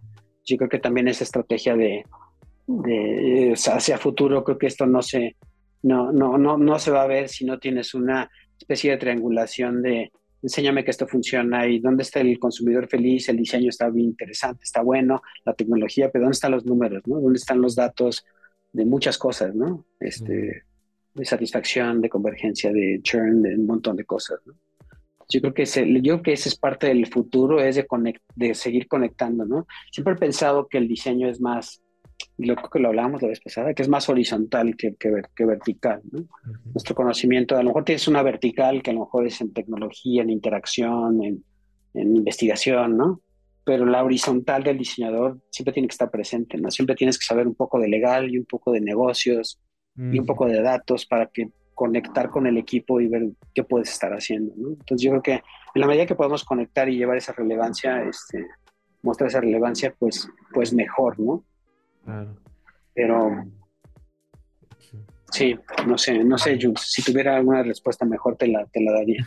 Sí, sí, no, sí, está perfecto y creo que pues es una realidad, ¿no? Y es un reto que pues los diseñadores siempre vamos a tener que afrontar de alguna forma y pues que de eso también se trata el diseño, ¿no? O sea, como de este, cómo le hago para que em, pues me compren esto, cómo creo esta estrategia a través de pues, los datos que tengo para ser convincente. Entonces, es, es todo un arte y creo que algo que mencionabas eh, que sí se me queda muy grabado es como que la importancia no es tanto el, el diseño en sí, cuando trabajas con un cliente, sino la relación que creas con él, ¿no? Creo que esa es como la clave para poder avanzar en todas las fases y este y es como pues, súper enriquecedor saberlo. Y otra cosa em, importante que justo también mencionábamos era sobre estas metodologías que existen para innovar, ¿no? Que si el Blue Ocean, que si el Design Thinking, este, y, y cómo es que ustedes las, las llevan a cabo porque igual hemos platicado mucho que, bueno, esas metodologías existen, están en los libros y todo, ¿no? Pero muchas veces siento que este, es, muchas personas lo toman como un proceso lineal, una receta mágica, como tú dices, y pues no existen recetas mágicas en realidad, ¿no? Este, y pues creo que es muy relevante comprender esto, pues para en realidad tener un enfoque de innovación. E, este mapita que decías del el proceso creativo en realidad no se ve así, sino es como una bola espantosa de que regresas, vuelves, este, estás en medio, crees que ya avanzaste, pero en realidad tienes que retroceder. Entonces, em, eh, creo que sí lo mencionaste, pero ¿cómo es que explicas esto a los clientes, ¿no? O sea, que la innovación es un camino fácil. Una primero me gustaría desde, desde el lado de diseño, o sea, y es de, así como comentaba de mis inicios en Chicago y cuando llegamos a México, este, había que, estábamos, o sea, estábamos acostumbrados a vivir más al margen, ¿no? Eh, nuestro, nuestro rol era convencer a la gente, ¿no? O sea, sabíamos que partíamos de un, de un, de un este, casi que un, un, hecho de que la gente no sabía qué era diseño, no sabía cuáles eran los procesos, no sabían. Entonces nosotros estábamos ahí para acompañar y contarle al cliente, ¿no? Corte a hoy, ¿no? Hoy el diseño ganó, o sea, el diseño, ya, ya, ganó el diseño, diseño se, llámale design thinking, diseño centrado en las personas, el diseño ganó, o sea, está, no hay empresa hoy que no tenga un proceso de diseño, no hay empresa hoy este, que, que, no sepa de estas cosas, que esté contratando un taller, o sea, ya el diseño ganó, ¿no? O sea, punto y aparte. Eh, y ahora creo que el reto es que justamente lo que decías, Jolie, es de, lo que pasa es que piensan que solamente con hacer el, el traer los post-its y bajar el curso que vi en este, que, ah, bajé el curso que venía en mi miró, ¿no? Porque vi que había un template, ¿no? Este, entonces ya estoy listo, ¿no? Y tengo los post-its. Y la verdad es que lo hice una vez y nos pasamos súper bien y todo increíble y sacamos dos o tres ideas, ¿no?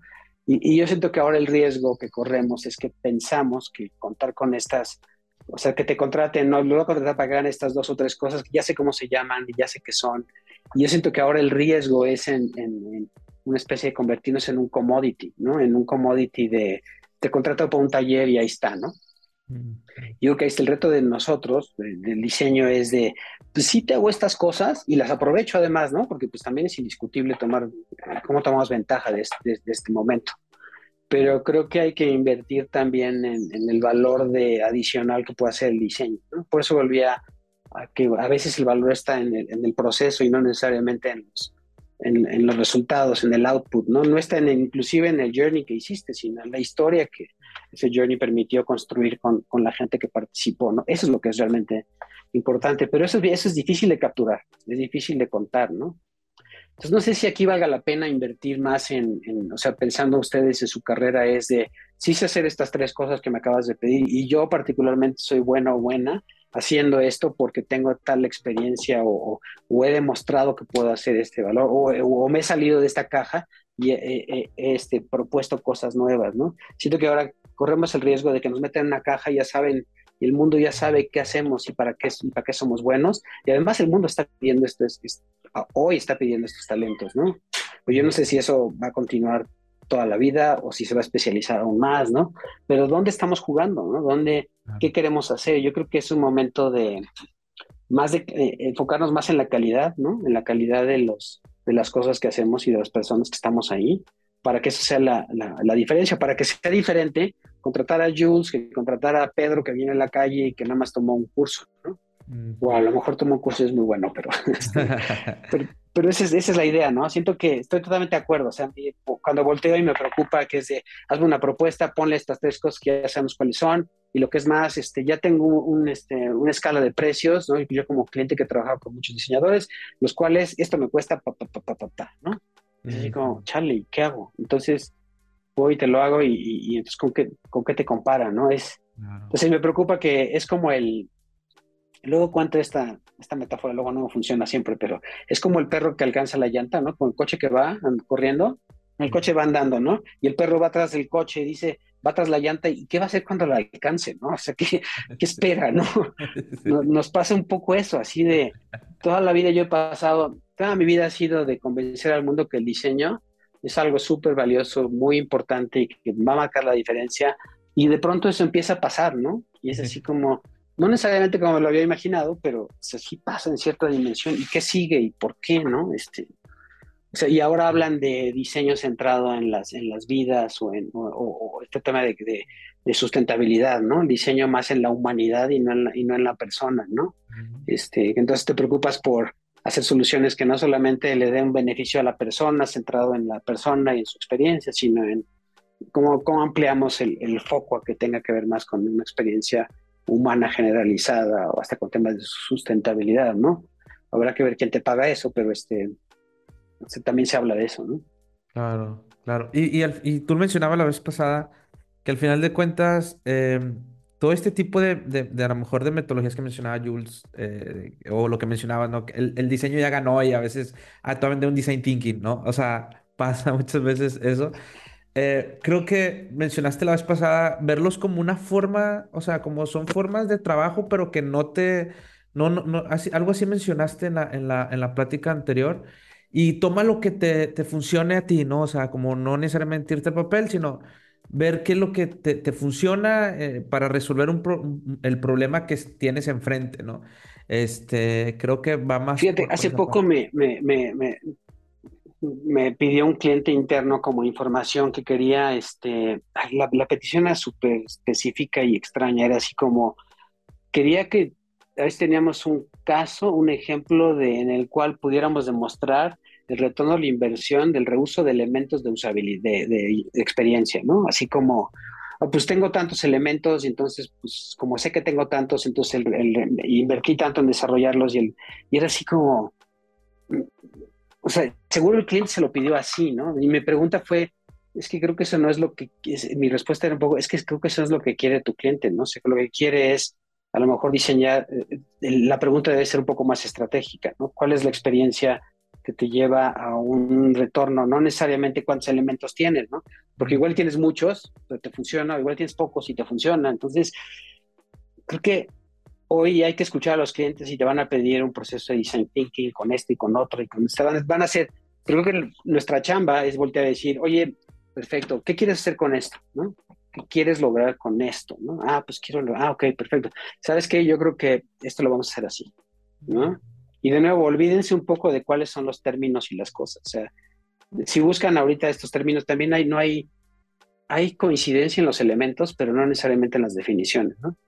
¿Cuál es su proceso de design thinking? Pues depende a quién le preguntes, ¿no? Entonces hay que aprovecharlos así como para, para, se vuelven como herramientas para cuestionar a nuestros clientes, ¿no? Ah, tú quieres eso, ¿por qué lo quieres? ¿Qué es lo que vas a hacer con esto? ¿Para quién? ¿Quién lo va a usar? Este, entonces nos vemos, nos vemos, como mucho más inteligentes, ¿no? ¿Quién va a participar? Ok, perfecto. Oye, ¿qué te parece si hacemos mejor esto? O que no, que no caigamos nosotros también en, el, en la respuesta, el resultado sea automático, ¿no? Porque entonces estamos jugando el mismo juego. Eso, eso yo realmente lo he aprendido en la, en la marcha y a la mala eh, esa parte de preguntar, o sea, no tomar las peticiones del cliente y ahora lo hago, sino yo lo he aprendido a la mala, o sea, porque a veces uno no quiere preguntar porque, no sé, en la, educación nos pensaron que preguntar es porque no sabes, ¿no? Pero creo que leí un libro que se llama eh, Beautiful Question, es buenísimo de, ah, de, saber hacer preguntas y, y habla sobre la importancia de hoy en día mucho más de sabernos hacer las preguntas también nosotros, pero hacia, hacia lo que consumimos y todo. Y eso creo que va muy alineado a lo que mencionas, ¿no? O sea, cuando llegue alguien, un cliente, un stakeholder o alguien, oye, quiero esto, saber nosotros como diseñadores, saber hacer las preguntas indicadas para saber realmente el meollo del asunto, o sea, como decimos acá en México, ¿no? Conocer muy bien el meollo del asunto, conocer la, la parte estratégica, que es realmente lo que quiere el cliente y entender. Una vez escuché que los expertos eh, eh, diagnostican y los novatos asumen, o sea, no asumir, o sea, tratar de, diagnosticar haciendo preguntas, ¿no? Y creo que eso va muy de la mano con lo que mencionas. Cuando alguien te llegue con un, oye, quiero un design thinking, quiero un customer journey, vamos a hacer, a ver, espérame, vamos a entender qué es lo que realmente quieres eh, tu cliente, ¿no? ¿Qué a dónde quieres llegar, ¿no?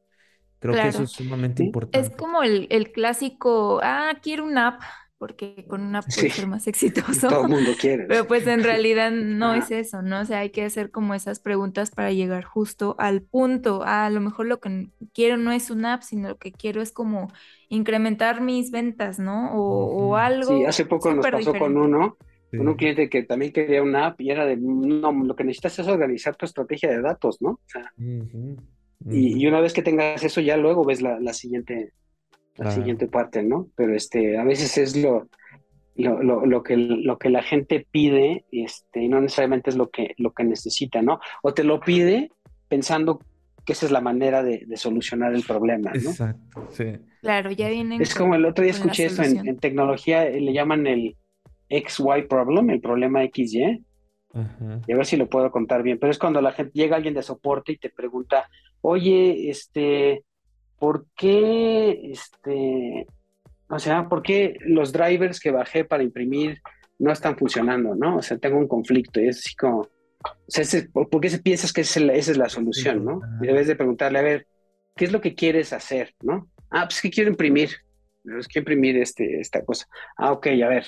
Entonces, pero a veces lo que la gente te pide es de, no voy a pedirte lo que yo creo que es las, ya, van, ya va marcado de una presolución, ¿no? Claro, claro. Y, el tener la pregunta ya es parte de la solución, ¿no? Si han escuchado hablar de los, de los wicked problems famosos, ¿no? Es de, el llegar a la pregunta es parte del, del camino, ¿no? Que está padre tener una relación con clientes que están dispuestos a generarse las preguntas, porque muchas veces, o la mayoría es de, no, yo ya creo que yo ya tengo las preguntas, tú ve y respóndemelo. Exacto, exacto, pasa muchísimo. Tal vez el chiste está en ese proceso de, ok, vamos con esas, pero estamos dispuestos a que si empezamos el proceso podemos hacer un reto a tus preguntas, ¿no? Porque también es difícil, ¿no? Vamos a empezar de cero. Pero es así como ponemos en la mesa, ok, vamos a cuestionar tus preguntas y a veces sí se puede, ¿no? Jules. Ah, no, justo te iba a preguntar eso, ¿qué, qué se hacía si, ah, ya tengo las preguntas y tú resuélvemelas, o sea, cómo era como ese plan de acción, pero sí, totalmente, ¿no? Y, y, no sé si también, este, considerar que, que, se les tiene que comunicar como, ok, nosotros vamos a ir con esto, pero está, debes de estar consciente que pues tal vez no sea lo que estás buscando en realidad, ¿no? Entonces, este, creo que también es, esas conversaciones eh, sí hay que ser como muy sinceros. Y em, porque he notado mucho también, y, no estoy señalando como ninguna consulta en específico, como de, ah, es el cliente, nos está pagando y pues como nos está pagando, tenemos que este, cederle la mayoría de las cosas que, que, se puedan, ¿no? porque si no, pues ya perdemos como ahí el, este, el deal y, no nos beneficia a nosotros. O sea, sí, sí creo que es complicado, pero pues tu trabajo en sí en realidad es eso, ¿no? O sea, cuestionar, eh, porque parte de cuestionar pues es llegar no solo a, lo la mejor solución, este para lo que se está buscando, sino también para ti como diseñador, pues es este, es como poner en, marcha tu proceso, saber que tienes que confiar en eso y que toda la gente eh, pues mm, busca un, objetivo en común, ¿no? Entonces, este, pues sí, o sea, muchas veces que veo a, muchos diseñadores que, que no cuestionan o que no hacen las preguntas y asumen, pues sí es como, es un poquito es que chale, es, es, este, yo creo que es un buen hábito en general, aunque estés haciendo cosas tácticas, ¿no? O sea, puedes estar haciendo cosas tácticas y luego es de, ah, pues es que yo pensé que un wireframe era esto, ¿no? O que el, alcance de esto es hasta acá, porque pues eso es lo que venía y otro. No, pues es que yo pensaba que esto incluía esto otro y la tecnología y bla, bla, bla. Y, y, creo que inclusive con cosas tácticas, creo que va, es una muy buena práctica el, el, el, el aclarar qué entiende uno, ¿no? Oye, yo entiendo que esto es esto y esto es lo que te voy a entregar y que a veces los procesos ágiles ayudan mucho en eso, ¿no? Es de, pues, qué es y cómo es y el esfuerzo y todo esto. Eh, creo que ayudan, pero son buenos hábitos a nivel personal, inclusive con donde luego te, te muerden estas cosas es con las cosas que piensas que ya son asumidas, ¿no? Como decías, Iván, este, creo que asumes que ya todo el mundo lo entendió y de pronto es así como... Sí. Yo me acuerdo una vez, nos cayó un proyecto que estábamos haciendo un benchmark para un banco y nosotros pues el benchmark era sí, íbamos a comparar funcionalidades y oferta de los bancos, era, era parte de todo un proyecto, ¿no?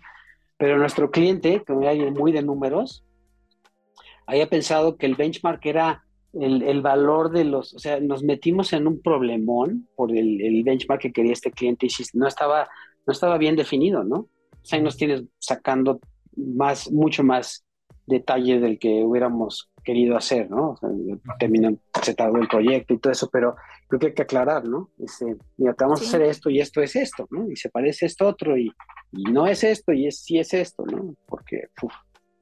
Sí, y es válido platicarlo las veces que sean necesarias. las veces. Yo por eso creo que, yo, yo por eso creo que hay que, no, no, hay, no hay que desaprovechar los momentos informales, porque se vuelven como pequeñas oportunidades para probar cosas, ¿no? Oye, es que yo normalmente tal, ¿no? Y, es, y no está escrito, este, entonces no pasa nada, ¿no? Y vas conociendo a tu cliente, vas conociendo a los clientes de tu cliente, Este, creo que son oportunidades de, y a veces pueden ser dudas que tú tienes, ¿no? Auténticamente, oye, es que no estoy seguro si es esto o esto, ¿no? Y a ver qué te responde el cliente. Claro. Y si el cliente te ve como que eres un idiota por estar preguntando, pues entonces, pues, pues a lo mejor no es buen cliente, ¿no? Sí. Pero es, es, extraño, creo que cuando, cuando uno hace malas preguntas, te ven más como, bueno, a mí me ha tocado, eh, te ven más como un, un, experto porque dice, wow, o sea, no me había hecho yo estas preguntas sí, y hasta se entienden más, o sea, más este, comprendidos de que, oye, hasta que alguien se viene y se sienta a tratar de entenderme. Eso me ha pasado este, de, esa, de esa manera, ¿no? Sí, yo este estoy de acuerdo. Lo, en la mayoría de las veces Sí. Este, funciona al, revés, ¿no? ¿no? No te muestras como, ah, es que esto no ¿por qué me está preguntando esto? No, no tienen ni idea, sino que al revés. Y si lo haces con respeto y con, con curiosidad auténtica, porque estas cosas se notan, te, te, ven así como, ah, pues, está interesado en saber de mi industria, ¿no? Pero yo no soy experto, cuéntame acerca de, Exacto. este, ¿no? ¿Cómo es que funcionan las vacas lecheras, ¿no? Y cómo es el proceso, pues cuéntamelo, ¿no? Ese, es fundamental. Por eso yo le, digo a las personas, pregunten, siempre pregunten, no se van a ver. Yo creo que a lo mejor es un miedo que desde la educación en la escuela, que el que preguntaba a lo mejor lo iban a regañar y es que no entendiste, no pusiste atención. A lo mejor ahí es un sesgo, ahí un axioma que tenemos por, por, el sistema educativo, no sé, pero el hacer preguntas realmente te hace ver al contrario como alguien experto y que sí realmente me está conociendo y diagnosticándome y que a lo mejor muchas personas no, lo, no, no, no se les acercan y no tratan de interesarse. sí, porque genuinamente comunicas interés al preguntar. Entonces, eso es un punto bastante positivo. Y las, y las formas ayudan, como que luego pensamos que nada más es la pregunta, la forma de cómo lo haces y dónde lo haces también, también es importante, ¿no? Y hay momentos para cierto tipo de preguntas, ¿no? Hay que estar sensibles al momento y a tu cliente y pero creo que si eres, o sea, al contrario, ¿no? Este, te ven como alguien, como alguien interesado, ¿no? Sí. Este, y la otra es que hay que ponernos la cachuchas, ¿no? Estoy en la cachucha de entender a mi cliente y a mi cliente a mi cliente, y a lo mejor voy a hacer preguntas que yo a lo mejor en mi vida privada no haría, pero ahorita lo voy a hacer porque tengo que saber, ¿no? Exacto, exacto. Y, y creo que eso es lo que mencionan, toda esta parte es importante, el, el por eso no hay receta secreta o no hay una receta porque todo, siempre trabajamos y el diseño es trabajar con humanos y con personas, ¿no? Entonces, todas las personas son... Y afortunadamente, porque si no nos van a poner una plataforma de inteligencia artificial y ya se acabó esto. sí. sí, cierto. Afortunadamente, así es el trabajo porque quiere decir que siempre va a haber, si no lo automatizan y listo, sí es cierto. Exacto. Sí, que también una pregunta interesante que nos hacíamos era, eh, bueno, ¿y ahora qué sigue para el diseño, no? O qué sigue para los diseñadores. Eh, que estamos viviendo ya en un contexto donde hay cosas pues bastante avanzadas, que pues ya para construir una aplicación, por ejemplo, fácil te jalas un archivo del Figma y ya hay este, armas de acuerdo a cómo lo, lo, habías aterrizado y ya quedó, ¿no? Incluso eh, hablando de los sistemas de diseño que también ya están como súper hechos para eso, o sea, ¿cuál, ¿cuál, es nuestro papel en realidad? Porque pues hablamos que nos queda claro, vamos a, trabajar todo el tiempo con personas o estamos asumiendo, no sé, pero em, pues ¿qué sigue, no? O sea, ya está como todo muy resuelto. ¿Qué puedo hacer yo? ¿Cuál es mi, mi aportación como diseñador en, en, realidad, no? Hacia, pues, tanto hacia el mundo como hacia el lugar donde trabajo. Sí, yo creo que esa es muy buena pregunta y creo que este, hemos tocado como ese, ese, ese, ese, esas preguntas en, general en esta charla y, es una que yo me hago, ¿no? También, y es un poco lo que decíamos de, pues este esto de diseño hay muchas cosas aceptadas, sobre todo alrededor de procesos, este, metodologías, ¿no? Y entonces, ¿en dónde está, en dónde estoy yo, en dónde está? Yo, yo sí me pregunto, ¿no? Si es un tema de meternos a cosas todavía más complejas o, o si es un tema a lo mejor de meterle más personalidad al asunto, porque el problema de, de, de solamente hablar de metodologías y, y eso es que son no, no tienen punto de vista, ¿no? No es, no, no sé si a lo mejor empezar a tomar partido en, no, pues quiero que sea esto más, más este, sustentable, ¿no? Este, más, un tema de más, más, más sistémico, más de ecología amplificada, este, o sea, no sé si, si empezar a, como diseñadores también tener, ser menos agnósticos y más, este, y más desarrollar un, tema de, por un lado personal o también de calidad personal, ¿no? A pesar de que siempre he abogado por porque sea agnóstico, o sea, es el método y eso, a lo mejor hay que empezar a invertir en, en, las personas en sí, ¿no? En Jules, cuando utiliza estos métodos, ¿qué pasa, no? ¿Por qué ella es la buena, no? Este, yo no sé si hay que empezar a lo mejor verlo de otro, de otro lado, ¿no? Cuando hablamos de que ya ganó la metodología y los procesos, pues, entonces, ¿qué sigue, no? Yo creo que a lo mejor tenemos que empezar a, a personificar un poquito más, ¿no? Que a lo mejor es algo que yo normalmente no he, no he abogado tanto por eso, pero es este, siento que sí, de nuevo, corremos un riesgo de comoditización y, cómo le hacemos para, para, evitarlo, para ver cuál es nuestro futuro, ¿no? O sea, hay cosas muy que, que están empezando a pasar y sí hay que, hay que lidiar con ellas, como, el, como lo que decía, ¿no? El manejo de datos, hay cosas a, a nivel diseño táctico que ya no están diseñándose, ¿no? Que un, una plataforma de marketing y de tecnología te genere el anuncio, ¿no? Entonces diseñaste el template, pero no necesariamente diseñaste el anuncio, ¿no? Yo creo que las, hay que estar pensando a qué nivel de cosas se requieren diseño, dónde están estas oportunidades, eh, siempre relacionadas con tema de tecnología, para variar, el diseño mucho tiene que ver con tecnología. Pero no sé, pienso en, si a lo mejor es empezar a desarrollar más puntos de vista, ¿no? Claro. Creo que esa es una de las, de, las cosas, ¿no? Que a lo mejor hay que empezar a cambiar.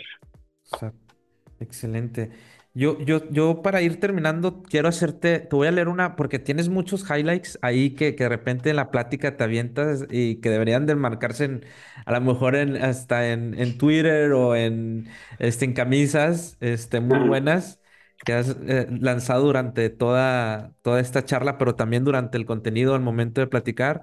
Y sobre todo quiero, quiero no me quiero ir sin, sin, sin mencionarte esta que la escuché de ti y que nos platiques nada más eh, sobre eso. Creo que él marca mucho lo que estudiaste en, en, la maestría, ¿no? En, Chicago y que creo que lo has aplicado en, el resto de tu carrera, que habla sobre esta, esta parte, ¿no? La forma sigue la función, pero la forma y la función siguen la estrategia, pero la forma, la función y la estrategia siguen al, al usuario, a las personas.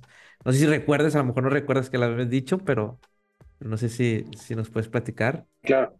Mira, yo creo que eso casi que este, este, eso, creo que casi es una historia del diseño.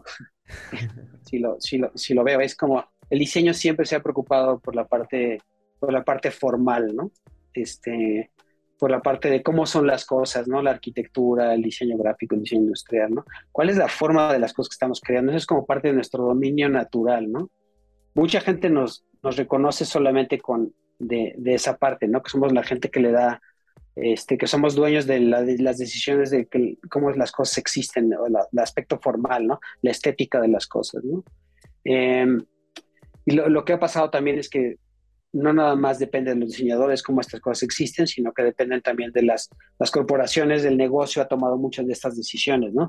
Este, lo que decía, le creo que el ejemplo que estaba ahí, ¿no? McDonald's no es es así no porque es bonito, es así porque funciona para que la gente se quede poco tiempo y, y consuman sus productos y se vayan, ¿no? Está respondiendo a una necesidad estrictamente, principalmente de, principalmente de negocios. Y la siguiente etapa, y que es como que, resulta, si yo llegué a Chicago en ese momento, ¿no? Es de, oye, pues es que no es ni la, la forma, ni la forma ni la función, dependen de, o sea, el, diseñador se debe preocupar por tratar de darle un valor, un beneficio a las personas, ¿no? A qué es lo que la persona necesita, qué es lo que la persona a veces ni siquiera puede articular, pero necesita o desea o, debería de, poner atención, ¿no? Creo que lo interesante y a lo mejor no es evidente en la charla que digo en esto es que no, las, no, se pierden las siguientes, o sea, son como capas, ¿no? No es que ah, vamos a enfocarnos en el usuario, entonces la estética y la forma ya son irrelevantes.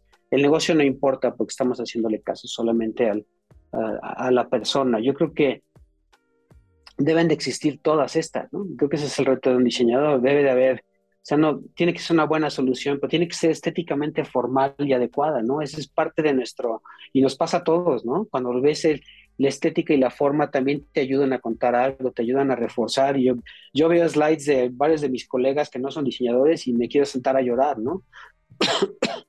y, cuando veo, al contrario, cuando veo de diseñadores que saben sintetizar bien, es otra cosa, no ayudan, ¿no? Pero también he visto propuestas que no consideran el negocio, ¿no? No consideran la estructura, la institución. tienen que estar estas cosas. Cuando estas cosas están presentes y están bien presentes, es cuando sucede la magia, ¿no? Es cuando, wow, tiene la forma adecuada, fue un, fue negocio. Creo que a veces por eso, y voy a sacar aquí como buena charla de diseño a Apple, ¿no? Por eso Apple que es particularmente exitoso, porque tiene el aspecto formal muy, se, está en su DNA, es un negocio sin duda de las compañías que más valor se generan, y en algunos aspectos, no en todos, en algunos aspectos también consideran muy bien a sus usuarios, ¿no? En otras también hacen necedades, ¿no? Pero este, es una empresa que tiene algunos ejemplos muy buenos, que, otros no tanto, ¿no? Que, cruzan con, con esta, ¿no? Entonces yo creo que para nosotros es cómo orquestamos esto, ¿Cómo le hacemos para que desde el... Por eso, es de, por eso la organización no quiere investigación del usuario, ¿no? Es de, pues yo lo que quiero saber de esta persona, o sea, interesante que me dé su demográfico y todo eso, pero ¿qué, hago con eso? Exacto. Y nosotros, y esa es nuestra super habilidad, nuestra capacidad de síntesis y de representación es lo que nos da la diferencia. Porque esta gente lo que hace es escribirlo. Pero cuando tienes a un diseñador que tiene una capacidad de hacer un boceto, de hacer un modelo, de hacer un, un, este, un wireframe, ¿no? Llevar estas teorías y esta capacidad de, ok, está buena la discusión, pero esto se ve así, esto es así, o sea, tienes un tangible, tienes una pantalla, tienes una taza, ¿no? Tienes un, o sea, esa capacidad, esa es, para mí esa es la magia del diseñador. Y por eso me gusta la carpintería, ¿no? Porque es, o sea, el llevarlo a un plano tangible, ese es nuestro diferencial. Porque esta gente se puede quedar a nivel, traes a alguien de investigación, un antropólogo, y se queda a un nivel descriptivo, pero no vas a ver necesariamente cómo traducir eso en un producto, en un servicio, ¿no? Mm. Y el negocio tampoco a lo mejor va a saber cómo atender más allá de lo que su negocio quiere, porque el negocio quiere ganancias, ¿no? quiere ser eficiente, pero ¿cómo le hago tomando en cuenta todas estas otras dimensiones? ¿no? Entonces creo que me gusta eso porque creo que sí refleja la, la, historia y el momento y la dificultad que tenemos como diseñadores, pero también la oportunidad. Me encanta, me encanta. Sí, de verdad. Este, wow, resumiste muchísimo en, en, en una frase, por eso me, me, gustó muchísimo. Jules, creo que estás en mute. Ahí está. Perdón. no, sí, este, está medio complicada de recordar, pero yo creo que estaría buena postearla por ahí, ¿no? Como dice Iván, funcionan mucho para, muchísimo. para una playera o unos tweets. Sí. Me va a hacer un tatuaje. Sí. Sí. Pues ya, ya llegamos al final de nuestra charla. La verdad es que te agradezco mucho, Roberto. Estuvo bastante buena y creo que podríamos seguir y seguir y seguir, ¿no? seguro que sí. No terminaría. Unos mezcales para la próxima. Sí. Exacto. Pero pues nuestras responsabilidades de adultos nos lo impiden un poco. Pero eh, pues te agradezco mucho, la verdad, eh, pues encantada de hablar contigo y, nos llevamos muchas cosas de, toda esta plática. Espero que también pues le haya gustado a las personas que nos escuchan. ¿Y dónde te podemos encontrar, Roberto, para seguirte la pista? a veces estoy en Twitter, debería estar más, pero en Twitter soy RH, así como se escribe E-R-R-A-H. A-C-H-E, ¿no? Y este, mi correo roberto.olguin, olguin con h arroba gmail.com, probablemente sea lo más fácil. LinkedIn, a veces también está haciendo. Ah, en LinkedIn también, como Roberto Holguín, Roberto.olguin, ahí también estamos, fácil de encontrar. Sí, sí, no, este, la verdad, este, sin duda alguna, eh, creo que sí es importante ahí seguirte lo que estás haciendo y de verdad, como dice Jules, muchas, muchas gracias por, por tomarte eh, tu tiempo de venir a charlar con nosotros. Fue una conversación muy enriquecedora que podemos continuar. Nosotros queremos grabar ya episodios allá en México en persona. Este, y sirve que te conocemos también en persona y como tú dices, a lo mejor unos mezcales o algo ahí platicando. Ya llegamos con nuestras playeras ya estampadas para el muchas gracias y no solamente por la plática, sino también muchas gracias por poner ese ejemplo y, de que sí se puede, sí se puede tener una carrera exitosa en diseño siendo mexicano. O sea, honestamente te lo, te lo digo y te lo agradezco por poner ese ejemplo. A veces necesitamos esas personas que abren camino y, creo que te agradezco en lo personal por ser esa persona que, que marcaste un camino que sí se puede y, y pues sé, sé que, que más personas también te lo agradecerán porque realmente me imagino que no fue fácil en estos más de 17, 20 años, todo el recorrido que tuviste con Institutum, Sí. todo el recorrido que estás haciendo actualmente con Accenture, te lo queremos agradecer porque realmente sí se puede tener una vida y una carrera exitosa siendo diseñador y siendo mexicano. Así que muchas gracias, Roberto, por, por eso también. Bueno, no, muchas gracias a ustedes. Este, de verdad les agradezco la, la invitación. Una, una súper buena charla. Y, este, y sigan con esto, me parece que es un esfuerzo este, muy bueno. Sigan adelante. Muchas gracias. Súper, muchas gracias. Spoiler, eh, quizá tengamos más ex insitums por acá, entonces Sí. para que pues no sí, luego, luego me cuentes a ver quién, a qué víctima agarramos o, Sí, o si no te paso a otros. vale, súper. Pues muchas Vale. gracias, Roberto. Muchas gracias, Iván. Nos vemos en el siguiente episodio. Síganos en nuestras redes, en LinkedIn, en Instagram y me parece que también en Facebook, que no sé si TikTok, tengamos medio abandonado el Facebook, TikTok, pero mira. estamos como UXMX Podcast. Eh, les agradezco y tengan buen día. Nos vemos. Nos vemos. Chao. Bye. ay.